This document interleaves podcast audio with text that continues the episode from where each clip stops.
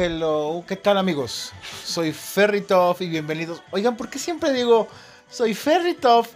Güey, si le di clic al podcast de Ferritoff es porque estoy con Ferritoff, como que para qué escucho hola, soy Ferritoff. No mames. Bueno, es un saludo, perdón. Perdón. Híjole, ¿cómo están? Espero que muy bien. Estoy yo grabando en un domingo en la noche, rico, a gusto, musiquita, películas. Estuve fin de semana con mi rey, mi niño hermoso, todo genial, todo maravilloso.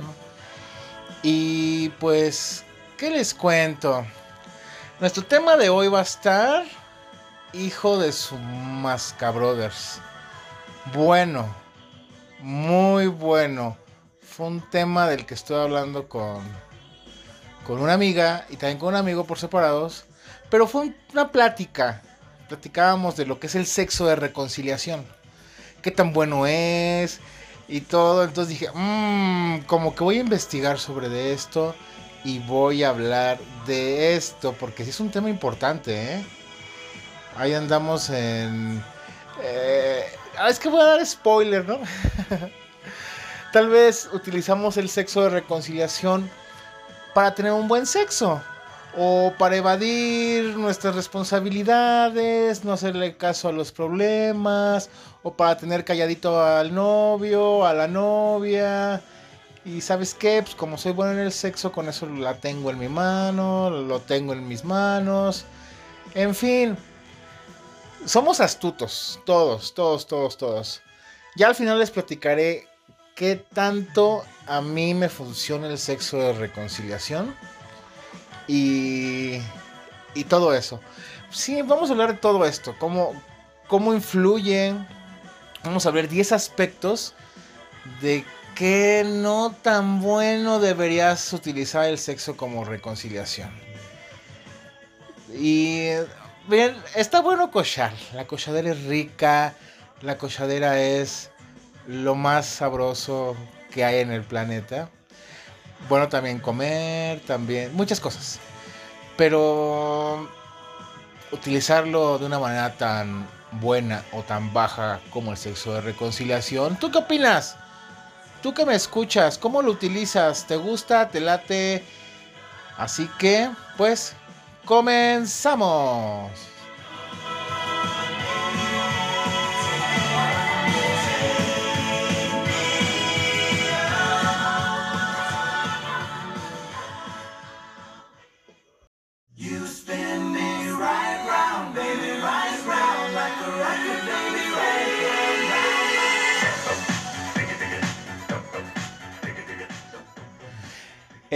No, ya, no es cierto.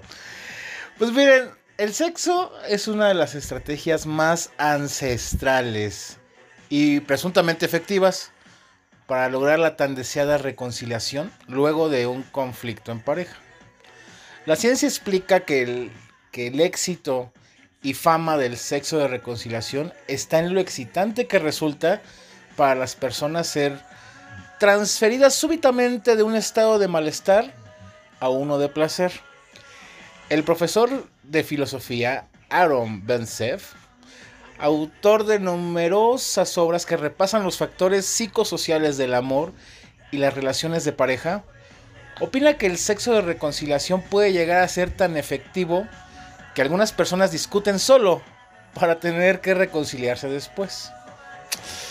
Pero el sexo de, de reconciliación funciona bien para mí o sea, y si funciona bien para mí, ¿eso es un problema? Bueno, hay muchas razones por las que el sexo se ha convertido en el arma secreta de hombres y mujeres cuando las cosas marchan mal en una relación.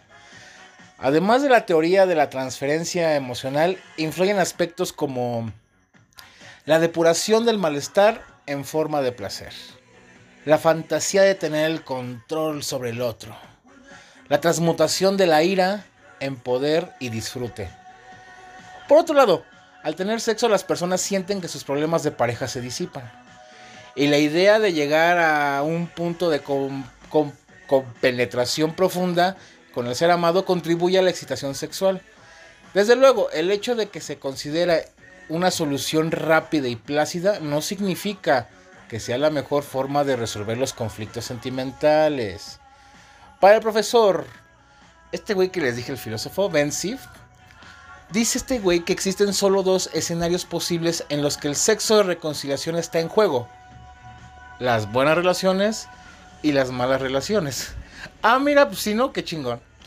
En las relaciones de pareja estables y funcionales, una discusión no es el fin del mundo, sino una demostración de perspectivas que difieren, pero que pueden convivir con madurez y respeto.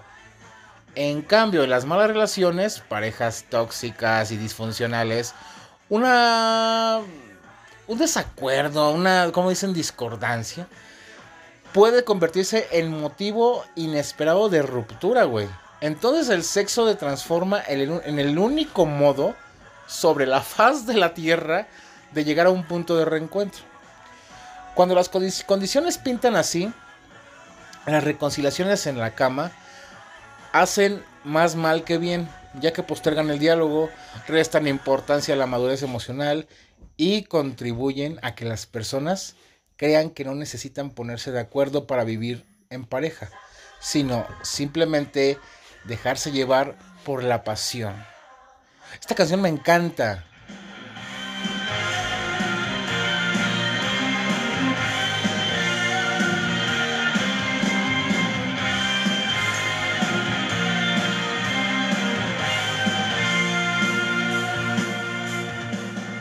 Bueno, ya, ya, ya. Bueno, en cambio, en las, en las buenas relaciones, la pareja entiende que no es necesario provocar fuertes peleas para tener una buena cochadera, un buen sexo. No hace falta pelear tan feo, güey, para llegar a eso. Ambos miembros de la relación están abiertos a expresar pues, lo que piensan, escuchar al otro y llegar a una tregua. En este escenario, el sexo de reconciliación no es tan importante como en los esquemas disfuncionales, ya que el placer del encuentro sexual puede hallarse de otras formas compartiendo nuestros sentimientos con el ser amado o a través de caricias. Mm. Pero, a ver, es también, güey, no existe un manual de instrucciones para el sexo de reconciliación y tampoco una norma que nos prohíba experimentarlo. Terminando, no llega la parte de que les diga un poco de mi relato, les voy a contar si me funcionó a mí o no me ha funcionado o si lo pienso a lo mejor pulir. No, no, no, bueno, al final. Entonces, el chiste es que sintamos nuestras vibraciones y se extiendan por esa dirección.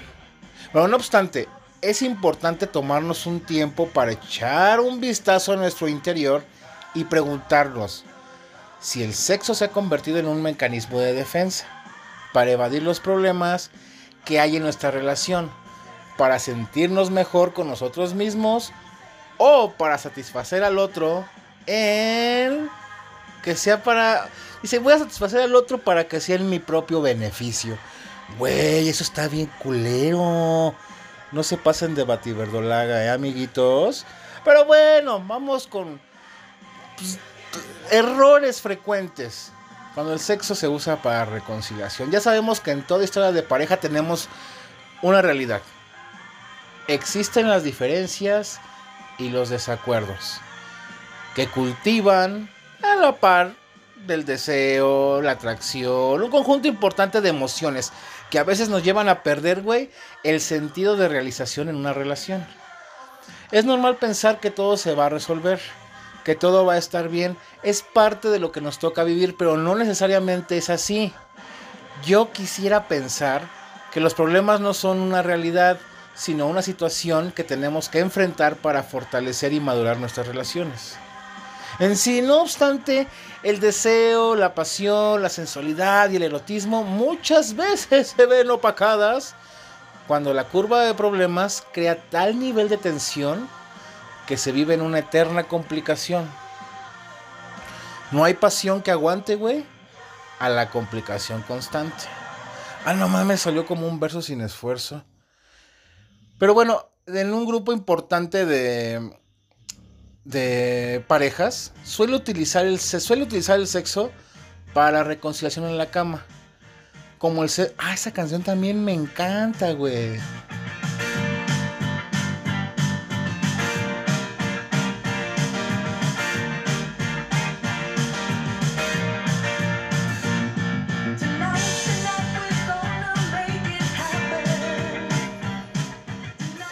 Perdón, perdón, perdón. Este, en sí, pero si se abusa mucho de este método de cochar para reconciliarnos, güey, es posible que a mediano o largo plazo tenga un efecto negativo que termina afectando nuestra vida sexual. Así que aguas. Miren, los problemas se resuelven de frente, cabrón. Es decir, cuando cada uno es capaz de poner sobre la mesa el por qué tiene un problema, cómo lo siente, cómo le afecta, cómo lo ve, qué propone y qué espera de su pareja. Así se arreglan los problemas. Esto solo se logra a través de la comunicación efectiva, siendo esta la comunicación que nos lleva a analizar la situación, a tomar decisiones y por supuesto a poner en práctica las soluciones que ambos hayan propuesto. ¿Eh? Así que mucho ojo. Hay que tener mucho cuidado cuando el sexo es usado como la forma en la que se enfrentan los problemas. Porque quizá lo que estamos haciendo no es enfrentando los problemas, sino tal vez los estamos evadiendo. Esto siempre va a generar una serie de fuertes contradicciones en cualquier relación. Pero bueno, vénganse conmigo y analicemos este tema a través de los siguientes 10 aspectos que hay que cuidar mucho si van a resolver los problemas con la cochadera y creen que se van a resolver solos cochando. O sea, en la cama, sexo, hacer el amor. Ok. Primero, sexo versus evasión. Las parejas que experimentan una fuerte tensión interna asociada a todos los temas pendientes que surgen, a partir de las diferencias, las diferencias normales, güey. O que dan a partir de las complicaciones individuales, cada quien su pedo, que hacen que la vida en pareja sea una montaña rusa. Y es normal. Cada quien tiene sus pedos, cada quien tiene sus problemas. Y ya al estar juntos, pues quieras o no, la relación está cañona. Y bueno, pero cuando estas diferencias ahí están en el aire. Y no se hablan, muchas veces se comete el error de pensar que como ya hicimos el amor, se tuvo buen sexo, ya cochamos súper riquísimo, pues ya no es necesario hablar. Porque durante el día casi no hablamos, pero en la noche, güey, no te pases de bativerdolaga nos encontramos entre besos, abrazos, apapachos, caricias, toma y daca, riquísimo. Pero hay quienes creen que de esta forma estamos bien. Pero ¿qué crees? El tema no se habló, no se analizó, quedó ahí pendiente. Pero como hubo sexo, bueno, evadimos hablar. Esto, güey, neta, puede causar problemas. Es, más, de hecho, la evasión es la tierra fértil donde se cultiva y se alimenta la siguiente explosión de emociones. Tristemente, como hay un cúmulo de tensión, la siguiente explosión tiende a ser más fuerte. Porque hay muchos pendientes, siguen estando ahí latentes, cultivando la incertidumbre, la tensión y el desánimo en una relación. Y eso pronto va a salir una cosecha. Así que mucho ojo. Segundo. Ah, también es muy buena esa canción.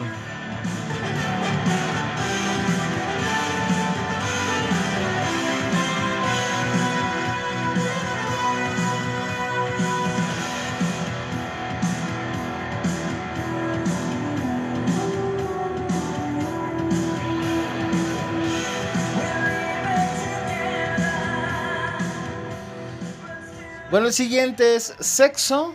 El segundo es el sexo versus silencio. Ese está muy feo, pero bueno, hay momentos en los que las acciones de uno u otro en una pareja les hace atravesar un mal momento.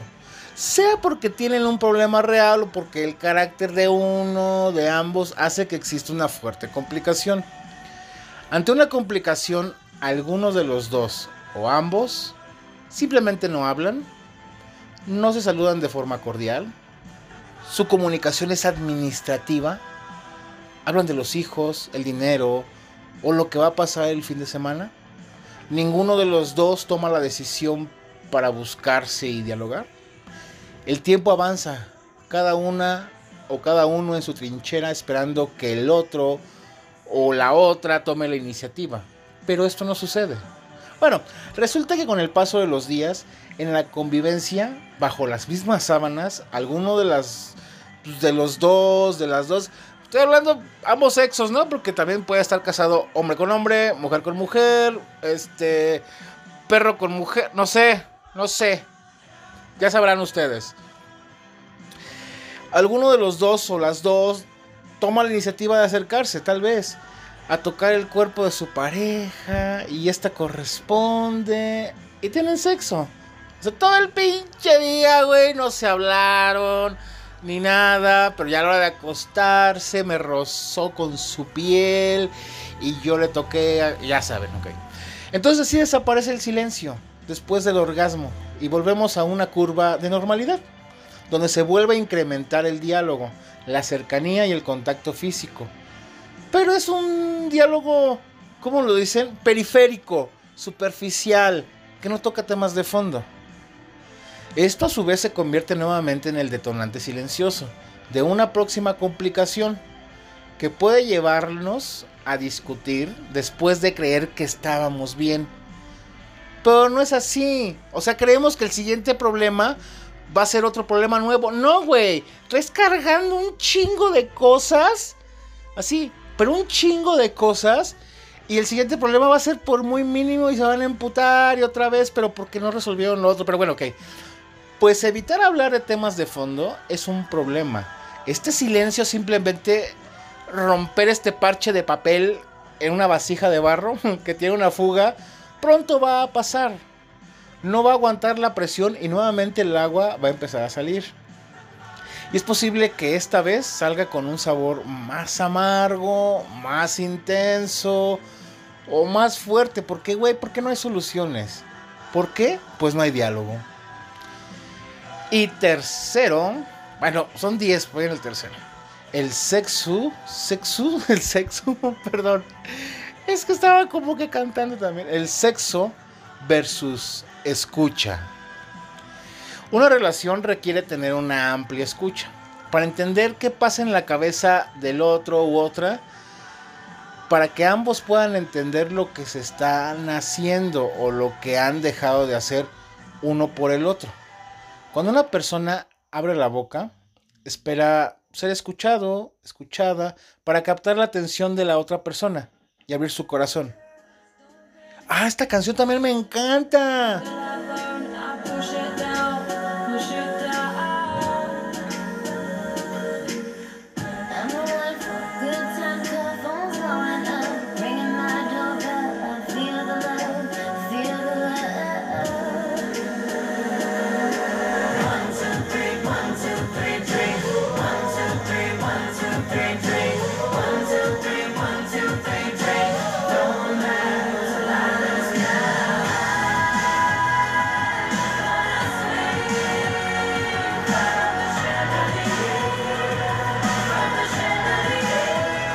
Ok, ya, ok, ok, ok, ok. Pues, me encanta la música que quieren.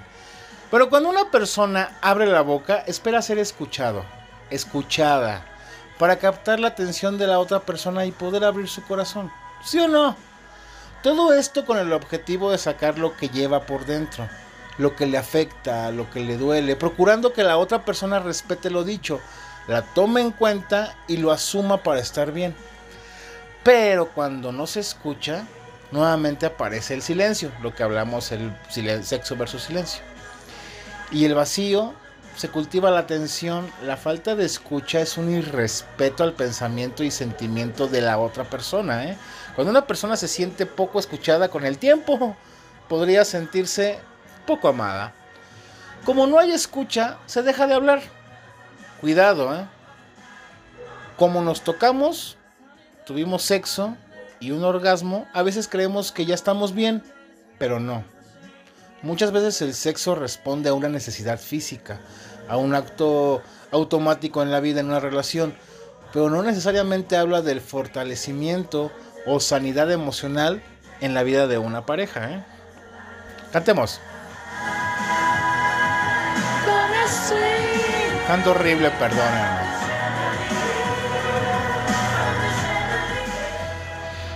Cuarto, sexo versus intimidad. El sexo es más que tocar un cuerpo. El sexo es más que excitarse y estimularse. En la vida de una pareja el sexo es una expresión de amor que habla de un vínculo y la calidad de sí mismo. Pero cuando en nuestra vida cotidiana hay evasión, silencio, no hay escucha, la intimidad se pierde, porque las personas toman distancia ante la falta de estímulos positivos. La intimidad sexual muchas veces es el reflejo de la intimidad social, la intimidad comunicativa, la intimidad que se construye en el día a día que nos hace pensar en nuestra pareja, como un amigo, un amante, un compañero, una compañera de vida, más que un cuerpo que me gusta o que me da placer. Cuando en la vida de una pareja, por los problemas que se repiten una y otra vez, por los problemas que no se resuelven, se empieza a tomar distancia. Cada vez hay menos encuentros para reírse, ser cariñosos, cálidos y cercanos. Tarde o temprano el sexo pasa a ser una muestra de afecto, ¿eh? a detonar una intimidad debilitada que ha creado distancias, que nos hace sentir que vivimos como un perfecto desconocido o desconocida. Toda relación debe hacer un buen balance entre atracción, delicadeza, tiempo, compromiso y comunicación para que el amor se mantenga bien bonito. Así que pongan atención. Por favor, gracias. Quinto, sexo versus exigencias. Ay, güey. Ok. Avanzamos un poco más en, esto de, del sexo de reconciliación. Y es cuando es momento de darnos cuenta que cuando hay vacíos en la comunicación, cuando hay silencios profundos, cuando la escucha es deficiente y la intimidad afectiva cada vez es menor, porque la curva de problemas los ha llevado a ser dos islas bajo el mismo techo, separados por un océano de emociones y situaciones en conflicto. Qué dramático se escuchó eso. Frente a esto, alguno de los dos o los dos son capaces de abrir su corazón, de modificar todas estas conductas que propician un clima de tensión, que causa desánimo y aburrimiento. Es decir, no hay cambios de actitud, por lo tanto las situaciones siguen siendo las mismas una y otra vez. No abres la boca, no prestas atención, tu pareja te pide cambios, sigues siendo la misma persona. En realidad, es, ¿cómo decirlo? La realidad es una. Todo es igual. No haces nada, güey. O güey. Pero resulta que a tu pareja sí le exiges disponibilidad sexual, apertura sexual, le exiges frecuencia sexual, como si esto fuera un proceso automático, como si un ser humano pudiera funcionar a partir de los estímulos genitales y de esta forma se causan heridas profundas en el alma. No mames, no mames.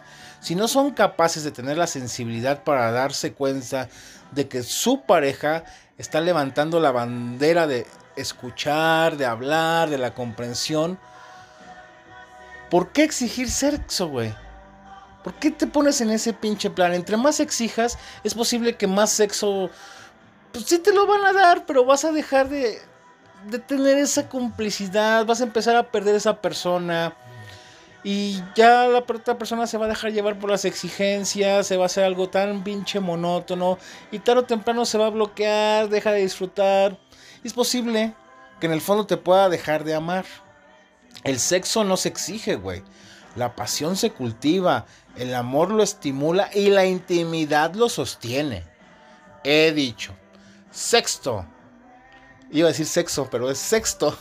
sexo versus buen trato. Mm. ¿Cómo funciona? ¿Cómo funciona? Más bien, ¿cómo funcionas tú con falta de delicadez? ¿Cómo actúas con delicadez? ¿Cómo sentir empatía y simpatía por tu pareja? ¿Cómo mantener activa la pasión? Si como resultado a todos los problemas no resueltos, la relación está mal, quebrantada de forma constante y frecuente, es por cosas como estas silencios indiferentes, que ante los intentos de comunicación de tu pareja son un profundo irrespeto. Estos silencios largos, perdón, detonan una... Mm, ¿Cómo se le llamaría? Ay, se me fue esta pinche palabra, pero bueno, ahorita, la, la, googleo en mi mente. Pero bueno, si tú o ambos usan palabras hirientes, cargadas de rencor, expresiones de indiferencia, que se nutren del resentimiento, actitudes egoístas, que no tienen mucho sentido, entonces, ¿qué esperas que suceda? Y resulta que tu relación ha caído en esta espiral profunda donde la evasión, el silencio, la falta de escucha, la indiferencia han construido la intimidad y las exigencias y han marcado ahora sí como que un norte de tu relación. Ya está marcado, güey. Y por tanto actúas de forma fea, culera, mal pedo, insensible, egoísta, no te pases de verdolaga. ¿Te has dado cuenta de esto? Quizá eres una persona irritable, complicada, explosiva y esperas que tu pareja quiera devorar cada parte de tu cuerpo como una entrega pasional infinita. Güey, ¿no te parece absurdo? No mames.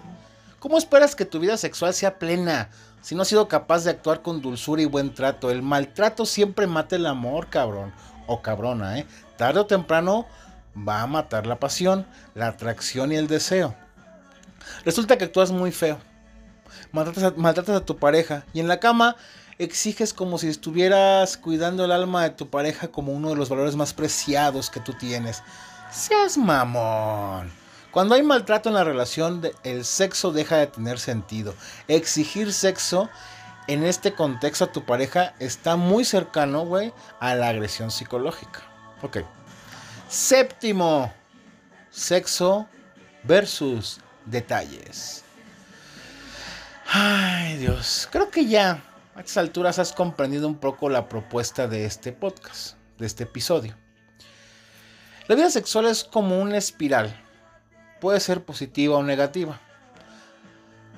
Repasemos unos puntos importantes. Actúas con evasión, silencio, indiferencia, exigencias, no has trabajado de forma consciente en lo en la construcción de la intimidad. Tu relación se caracteriza por malos tratos. Entonces, ¿tu relación es así? ¿O al menos tiene parte de todo esto? La lógica, la lógica dice que en este contexto, entonces vas por mal camino, güey. Todo lo que te mencioné, si dices tú, no mames, sí, vas por mal camino si hay ausencia de detalles, si te olvidas de cultivar el amor, si no utilizas palabras positivas para que resalten, güey, la belleza, el atractivo de tu pareja, si no tienes detalles para las fechas importantes, si no tienes el detalle de sorprender a tu pareja con cosas sencillas que la hagan, que lo hagan creer, a tu pareja que todos los días estás ahí con ella, con él, dispuesto, dispuesta a dar lo mejor, güey. ¿Qué esperas? ¿No tienes detalles y esperas que tu pareja se derrita por ti en la cama? Güey, ¿no tienes detalles y esperas que tu pareja te desee las 24 horas al día? Hijo de tu madre, hija de tu mal dormir. Sin detalles se percibe la indiferencia. Está, esta crea la, la frialdad que le quita el sentido a la desnudez y nos distancia debajo de las sábanas, güey. Entonces, ponte bien chingón. Pero bueno, octavo, ya casi acabamos. Ya, ya, ya, yo sé que ya los harté o van a decir, no mames, Fer, ya no quiero cochar. Pero bueno, octavo, sexo versus desmotivación. La vida en pareja se construye a partir de dos grandes bloques. Lo que hacemos y lo que dejamos de hacer. Además de actitudes positivas o negativas, dependiendo de dónde te ubiques, así vas a recoger la cosecha. No hay otra fórmula para el amor que no sea asociar acciones que procuren tener como objetivo que tu pareja te elija todos los días, como lo mejor que le ha pasado. Para ello vas a tener que actuar bonito. Esto siempre va a dar, güey, salda a tu favor. Hay personas que con su accionar complicado, indiferente, evasivo, negativo, güey, pues simplemente crean una pinche desmotivación progresiva. Poco a poquito va creciendo y anulan los deseos para encontrarse.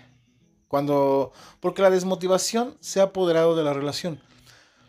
Cuando tú dejas temas pendientes, no, no hablas y ves a tu pareja como un cuerpo al que le exiges una reacción automática de excitación y de pasión, las personas se sienten como un objeto ¿eh? y dejan de creer en el amor.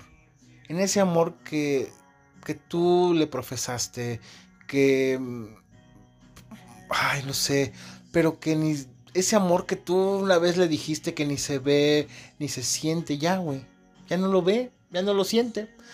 Deja huellas profundas en el alma este desmadre que estás haciendo. Cultiva la motivación para activar la pasión. Ok. ¿Qué haces para que tu pareja se sienta motivada? ¿Qué haces para que tu pareja te elija todos los días? ¿Qué haces para que tu pareja te vea como la parte importante de su felicidad?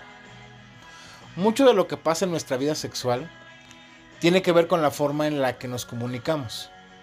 Quizá por eso te voy a invitar a que le escuches este episodio una y otra vez hasta que agarres el pinche pedo. ya, penúltimo, penúltimo, penúltimo. Noveno, sexo versus delicadeza. En toda relación estamos obligados a hacer un esfuerzo enorme de propiciar y buscar y crear un clima adecuado.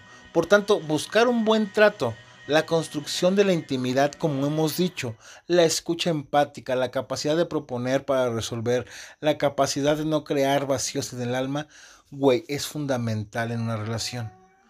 Más allá de una caricia se requiere una actitud de comprensión que genere motivación. La delicadeza va más allá del beso profundo y pasional. La delicadeza, perdón, la delicadeza va más allá de una caricia suave la delicadeza va más allá del deseo y esta tiene que generar motivación. ¿eh? La delicadeza va más allá de lo erótico. Es hacerle sentir a nuestra pareja que nos importa lo que piensa, lo que siente, lo que nos preocupamos por su corazón, sus sentimientos y su historia, güey. Tanto como por la pasión, el deseo y el amor también. O sea, ponte, ponte chingona, ponte chingón. El amor sin delicadeza no funciona y mucho menos debajo de las sábanas. La delicadeza construye la vida sexual, funcional y rompe con el desencuentro. ¿Tú cómo te evalúas en ese sentido? Mm. Toda persona en una relación implica tener humildad para poder crecer cuando nuestra pareja nos pide hacer cambios. Sí, a veces la cagamos, a veces hacemos cosas que tal vez no estuvieron bien, un poquito de humildad, compadre, un poquito de humildad, comadre. Y ya, bueno. Último, décimo.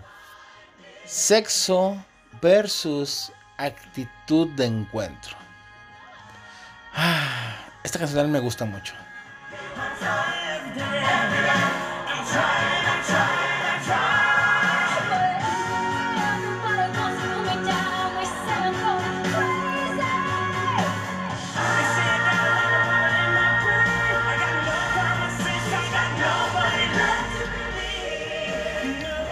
Ya, ya, ya, ya voy a acabar. en definitiva, es mucho lo que podríamos decir con respecto a la vida sexual de una pareja. Pero lo más importante, creo yo, es que ambos construyan una actitud de encuentro que les permita mm, con naturalidad apertura y transparencia. Para que sepan cómo puedan contar con su pareja, uno con el otro, para que puedan expresar lo que sienten, lo que desean. Neta, una actitud de encuentro emocional hace posible hablar de sus fantasías, descargar sus emociones, para no construir resentimientos. Llegar a acuerdos que mantengan activa la pasión, mantener una constante estimulación de la relación, aparte de, de detalles, güey, que uno tiene que hacer. Cada quien conoce a su pareja y le gusta, sabe qué detalles les gustan. Y una actitud de encuentro ayuda a que haya diálogos productivos que sanen las heridas del alma. De esta forma el sexo se convierte en un reflejo de dos personas que se aman, que luchan y que procuran crecer juntos para sentirse bien. El sexo es una responsabilidad de dos, de dos personas que procuran una mejor versión de sí mismos, para que en su accionar conjunto puedan propiciar siempre el mejor clima. Cuando el sexo se usa para la reconciliación, Ay, en un campo cultivado, en medio de la evasión, el silencio, el maltrato, la mala construcción de la intimidad, la, la desmotivación, la falta de detalles. Créanme, esta experiencia sexual se convierte en una vida vacía, cargada de dolores y complejidades. Una actitud de encuentro es la mejor forma de mantenerse sano y mantener sano el amor.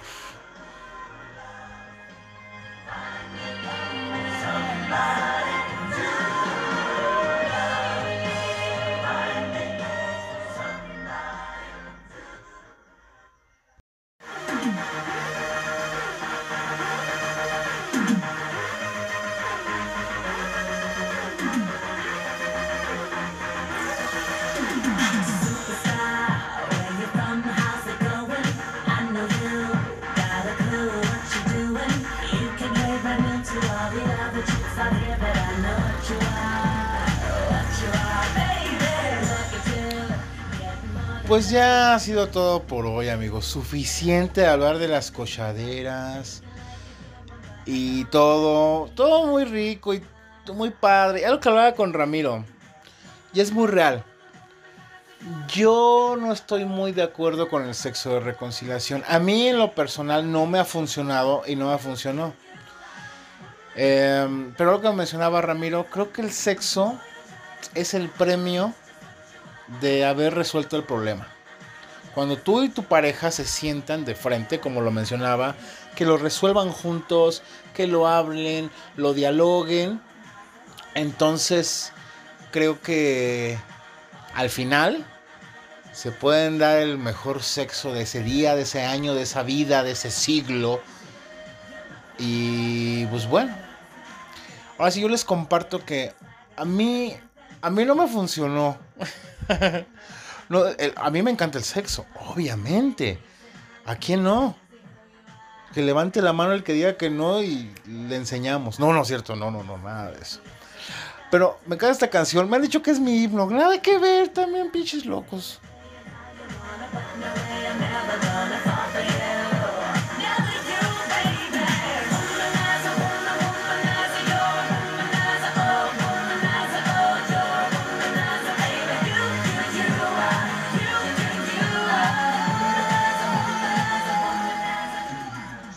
Guamenarse su pinche cola, no mames.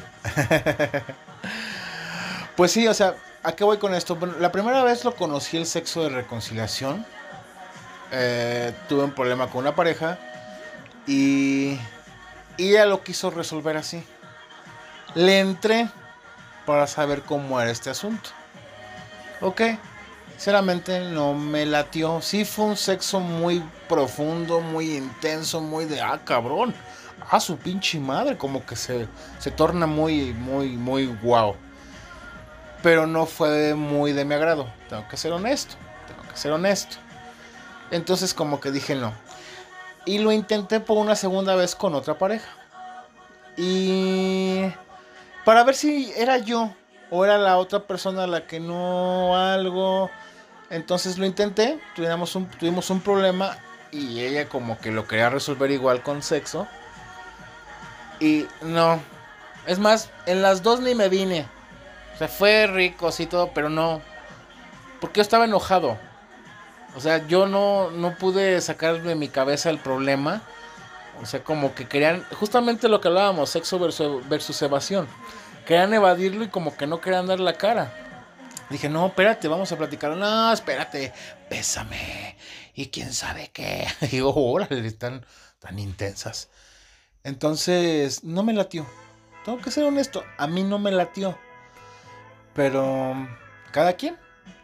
Cada quien como le funcione. Pero yo te recomendaría, y como lo haga con mi amigo Ramiro por teléfono, que resuelvan el problema. Platíquenlo. Y ya, si llegan a un acuerdo, llega una solución, ahora sí, vayan al premio a la cochadera. Dicen, está el partido de fútbol. El sexo es levantar... No, el, problema sería levantar la copa. el resolverlo. Y el sexo sería pasear con la copa alrededor del estadio. Ese ejemplo me dio Ramiro y fue buenísimo. Así que, pues cochen, pásenla bonito, pásenla rico. Ustedes que pueden, uno que está en el pinche encierro y no más nada. Maldito chino que se come ese murciélago, te odio. bueno, y ahora sí. Esta canción también me encanta.